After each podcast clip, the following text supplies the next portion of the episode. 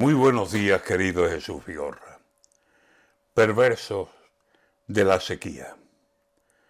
Dicen que un anticiclón es el que trae la ruina, el que está espantando nubes como el que espanta gallinas.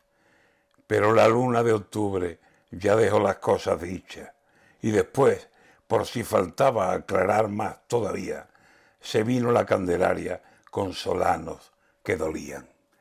El chaparrón que en diciembre cayó como lotería se lo ha gastado la tierra en la ruleta maldita de vientos que están secando todo lo que al paso pillan. No hay más que acercarse al campo, no hay más que pasar la vista y ver cómo los pantanos poco a poco se vacían. Como se vaya febrero sin mojarse la camisa, que por lo que se columbra tiene de ese plan la pinta, y marzo remolonee, mayee y no de noticias de nubes de temporal, agárrate a la tirilla. Cuando la raspa no engorde y nazca vana la espiga, y las venas de la tierra desesperen de vacías,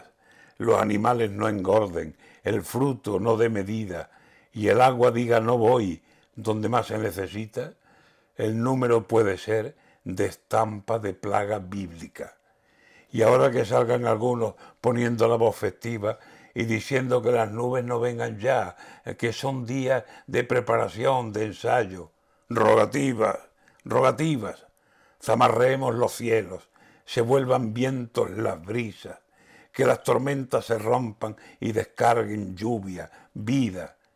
y camine Dios descalzo por las tierras con heridas, que conozca se haga cargo de esta tremenda ruina y ordene, bajen las aguas, descuélguense las cortinas de semanas de aguacero y se ahogue la sequía.